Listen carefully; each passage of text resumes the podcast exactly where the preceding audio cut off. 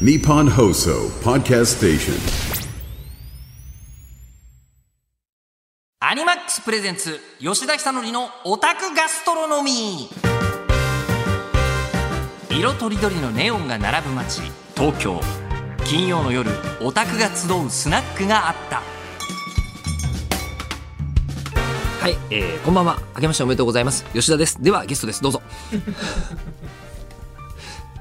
さすがにちょっと足りない。もう早く行きたいんですよ。話すことがいっぱいありすぎるから、えー、オタクガストロノミー。はいどうも。あ切り盛りする店長オタク吉田久典でございます。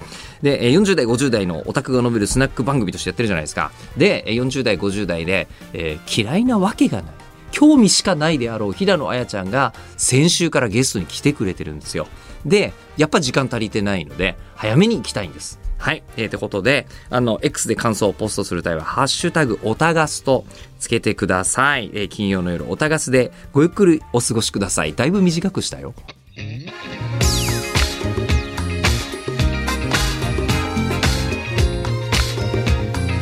アニマックスプレゼンツ吉田久典のオタクガストロノミーこの時間はアニマックスがお送りします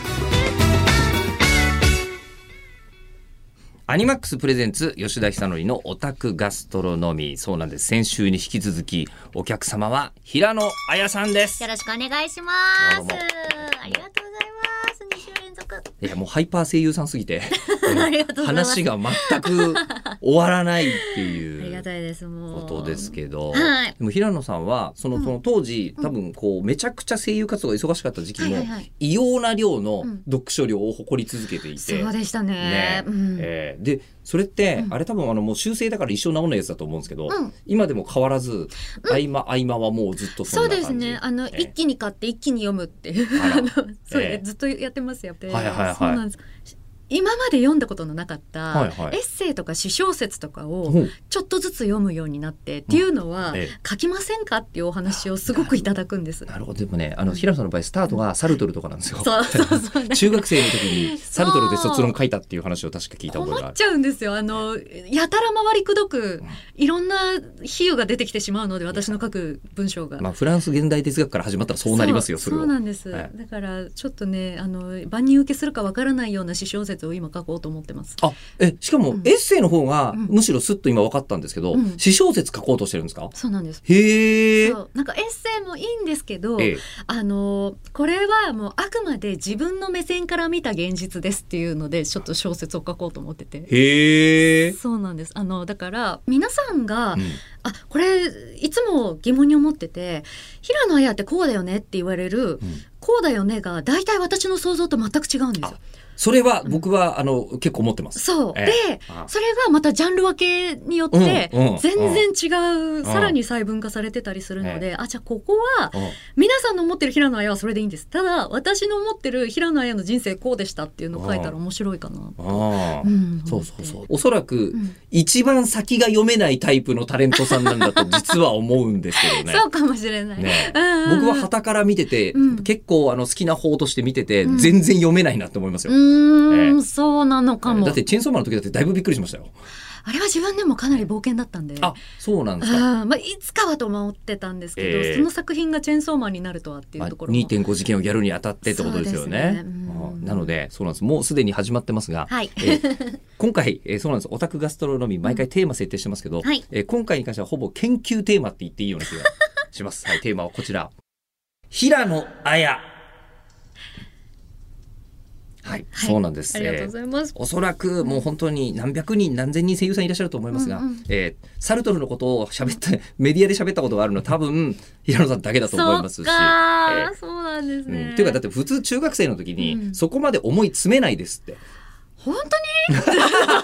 いや思い詰めるんだけど。大体ねなんか時期的にちょっと哲学かじり出すのが中学生ぐらいからじゃないですか。まあ、一回かっこいいよねって思って行くのは分かりますけど。人生ちょっとなんかモヤモヤして何に悩んでるのか分かんないみたいな時期に多分哲学行くじゃないですか。いや行くかもしれないですけど、普通は大体23ページで眠くなっておしまいなんですよ、ええ。そこでちゃんと取り組む人が珍しいんです。そうですよね、うん。私はそのトンネルを抜け出さなかったんですよね多分、いや多分そういう意味ではまだ今でもトンネルは抜けてないですよね、抜けてないと思います、ええ。全然抜けてない他の人が絶対やらないことを、そうなんですよ、ええやり続けているのに、うん。ポップスターもやったことがあるんです、うん、ええこれは普通は はい。両立相当大変ですよ。何なんでしょうね、うん。自分の中のなんかスイッチとかがあるのかなと思ったりもするんですけど割と地続きだったりもして。わかります。でもただ一つだけ絶対言えるのは、うん。めちゃくちゃ負けず嫌いっていう。それはそうだと思います。それは見てて思う。なんか自分あの人に対してっていうよりも自分に対してなんですよね。うん。そうだからなんか別にあの人にどう思われようが人と何かを比べるとかもうどうでもよくて、うん。自分が自分のそのやりたいこととか基準に達せないことに対してのすごい負けず嫌い頑固。それ聞いてると、うん一番いけないのが多分、トレーニングとかやり始めやり始めちゃうと、はいやめ時わかんないタイプの。わかんないいや全だか。らそれはあるんですよ。そうなんえです。えそうは言っても人類ですから。うん、ええどっかに限界はあるはずで。そうなんです。あでも最近はやっぱりあの年齢という限界がねあの結構感じる？色濃くあの久しぶりに「ハレハレ愉快」をはいはいはい。SOS 団の5人でやらせていただいて、それまでまあ全然体力的には平気なんですよ。ただリハーサル終わった直後から肩を痛め出してあれ？って思って。あそうなんです。そしたらなんかえらい人体損傷しちゃったらしくて。ええ？でもそれも自分で気づかないぐらいええ。他のお仕事とかもやりながら痛いな痛いなと思ってたら、えこれ全治何ヶ月どころじゃない感じですよって言われていまだに病院に通ってるって。えちょそれ。えもう それはあのなんか日本代表とかでうん。何かを任された人とかの現象ですよ。本当にスポーツ選手がやる、あええ。の対外衝撃波ってやつ今やってるんですよ。え そうなの？そう。はあずーっとその治療をやってます。へえ。でね、ええでもあの舞台では普通に使うし、ええあのまあでも久しぶりに多分そういう動きをしたんでしょうね。体のなんか関節吹っ飛んでっちゃうぐらいの踊りをしてるんですよあれ。でしょう。んそう、ええそしたらやっぱり年齢はちゃんといやいやいや。いやいやいや、うんいやもう本当になんだろうお体大切にと言いつつ、はいただ本番の時にやる気のスイッチが入ってしまうと、そうその辺のストッパーが全部一回機能停止してしまう。のでしょうなね。くなっちゃうんですようんね。そうですね長く続けてください。そこだけはお願いしたい。そうそうそうあそのこだけはお願いしたい。あのそうあの体とあの魂は削りすぎないっていうう、ん はいのでいやそうなんですよ。それで、そう平野さんが、うんあのこう万が一のことがあったりすると、うん。ここまでにやってきたキャラクターたちがあそう。なんです。大え変それは。ーそうなんです。うん。同時にね、うんあのこううん生き続けてもらうためには、ありがとうございます。健やかでいていただかなくてはならなくてですね、うん。で今日ちょっと熱いなと思ったメール一ついただきあおまして願いします。ラジオネームじゅんさん、はい。えー、よっぴーさんあやちゃん新年明けましておめでとうございます。おめでとうございます。おめでとうございます、えー、あやちゃんがおたがすのゲストになるということで、うん。えー今回のお題についてぜひ熱い思いをぶつけさせてください。はいはい、えー、こう推しキャラは誰ですかという質問に対し、私の答えはただ一つ、うん。ホワイトアルバムの森川由紀です。私はこの作品の原作 PC ゲームの大ファンでえー特にヒロインの森川由紀が作中で歌っている楽曲、ホワイトアルバムが私の人生で一番好きな曲となります、うんうん。えー10周年のアニメ化で、えー、ユキの声が平野綾さんであると発表された時、えー人生で一番好きな歌を人生で一番好きなアーティストが歌うという奇跡の瞬間が訪れました。ありがとうございます。えーあの瞬間の喜びは一生忘れないと思いますと、あー嬉しい。はい。いやなんかしかもそれを水木さんと二人でそのヒロイン的なのをはいはいはい。やらせていただけるって、やばいと思って、んなんかもうやっぱり私がその平野綾名義で曲を出すにあたって一番最初に見に行ったライブが奈々さんの武道館だったんですよ。でもうその時もう奈々さんやっぱり弾き語りされてたりとかもうその時からパフォーマンスがものすごくてでもういろいろそばで間近であの現場でもそのホワイトアルバムの現場でもいろいろ教えていただいて。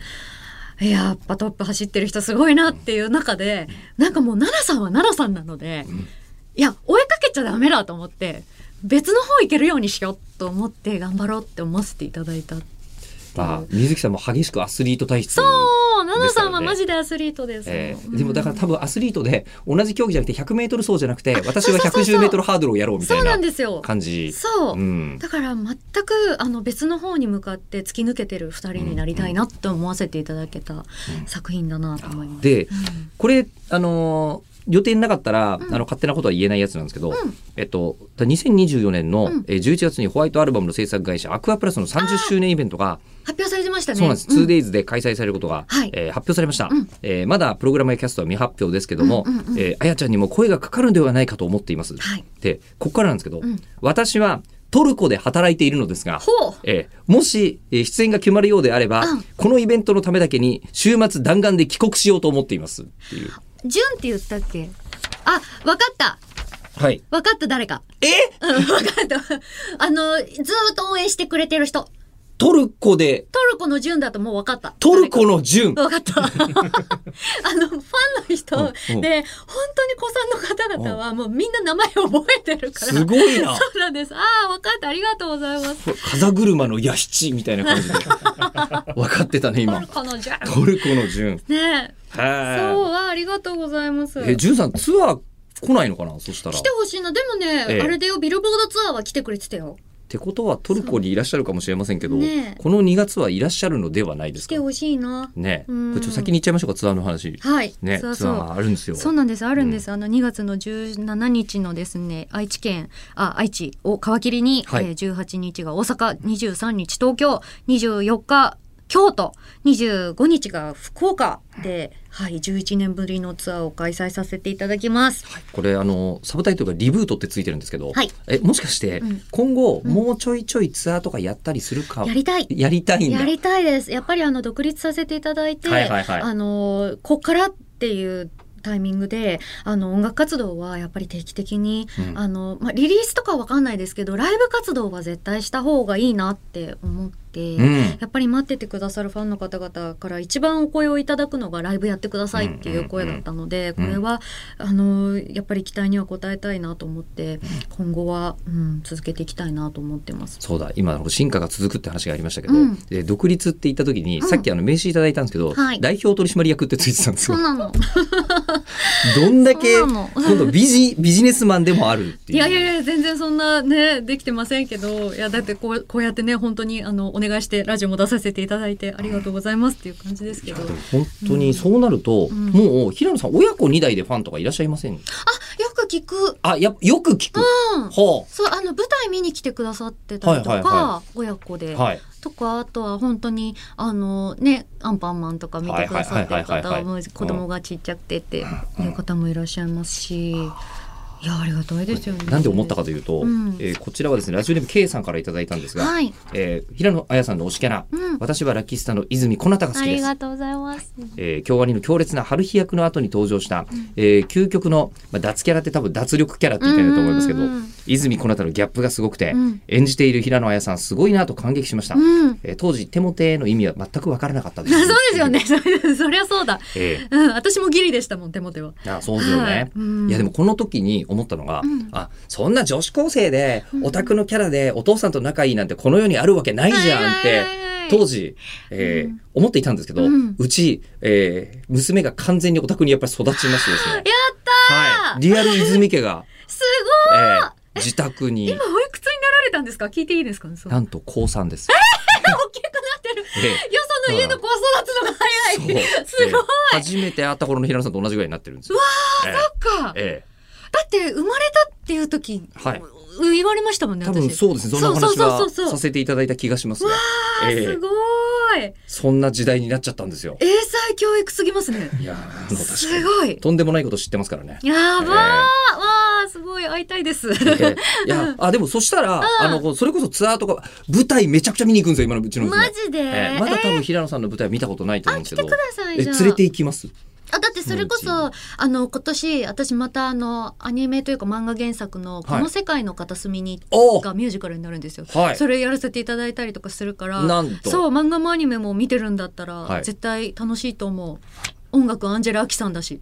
なんと。そう。いやすごい。えちょっと待って仕事どんだけ決まってるんですか今後。あでもね今年はもうね、えだいぶパンパンですね。そうでしょ。もう年頭の段階でもうそんだけ決まってるんですもんね。そうなんですよ。すごいありがなたいことに。いやうん。ーいやそんな忙しい年のうん。幕開けに、はい。えーお越しいただきまして本当に。本当にありがとうございます。ありがとうございます。うん。えじゃあ今このおたがす聞いてる人に言うとすると、うん。なんでしょうね、えー平野さん全方位で活動中っていうのが今一番知ってもらいたいことですかね。そうなんですよね。ね。なんかもちろんピンポイントでアニメだけ好きとかいう方がいても全然いいんです、うんうん。なんですけどいろいろやってるよっていうのだけ知っててくれれば、なんかいつかどっかにつながるかなと、うん、思ってます。小説は超読みたいですね。あもうもう頑張ります、ね。そうでもね今までやっぱり読む専門だったのではい。書く癖がないじゃないですか、うんだからちょっとした時に本を読んでたあの時間を使ってちょっとした時に書くっていうのを今習慣づけてて、ええ。うん、なんとか頑張んなきゃ。いやでもそんだけ読んだらすぐできるようになっちゃうと思いますけどね。頑。張りますということで、はいえどうします？最後に一曲うん聴いてもらうとすると、はいホワイトアルバムあ聴いてもらう？あ、そういうのもいいですか？あ全然うちとしてはあ、本当に、はい、全然大丈夫です。じゃあぜひぜひ。そうしましょうかせっかくなんで、はいうんまだね、寒いですしね、季節もね。確かにはい。冬だね冬の曲ですね。そうですね。はい、はい。じゃあお願いしてもいいですか？はい。えー、じゃあですね、ホワイトアルバムで演じさせていただきました、森川由紀ちゃんで、ホワイトアルバム。ということで2週間にわたって年頭ゲストにお越しいただいたのは、ゲストであり研究テーマ平野綾さんでした。どうもありがとうございました。ありがとうございまし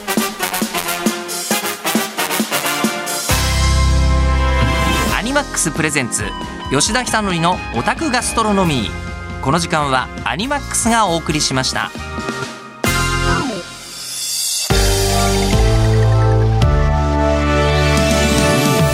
本当にいろんなことやろうとしてるじゃないですか。であとあのあまりにも喋りが明快なんですよ実は。ね。えーということで平野綾ちゃん2週にわたって登場してくれました。改めて本当にありがとうございました。ありがとうございました。今年も見られる機会はきっといっぱいあるんでしょう。ね。えいやでもそれを見られるためにはそんだけの準備とか努力とかすごいされてるわけですが。さて、えーアニマックスプレゼンツ吉田久典のオタクガストロノミーそろそろ閉店のお時間でございます。ここでアニマックスさんからのお知らせですアニマックスがお送りするスーツ姿の人気声優を操れる即興ドラマバラエティー。ようこそ妄想営業部へ。2024ウィンターが2024年2月10日土曜日東京日照ホールでステージイベントを開催。出演は西山幸太郎くん榊原裕貴くん寺島淳太くん葉山翔太くん竹内英二くんそして私吉田久典です。2024年ステージ始めはバレンタイン直前の週末。あなたはどの推しキャラに思いを伝えますか？会場観覧チケット生配信チケットも販売中。詳しくはようこそ妄想営業部へ公式サイトまで。続いてアニマックスミュージックスはアニメミュージックの魅力を世界へをコンセプトに。2009年にスタートし2024年で15周年を迎えることを記念して 15th アニバーサリースペシャルライブ。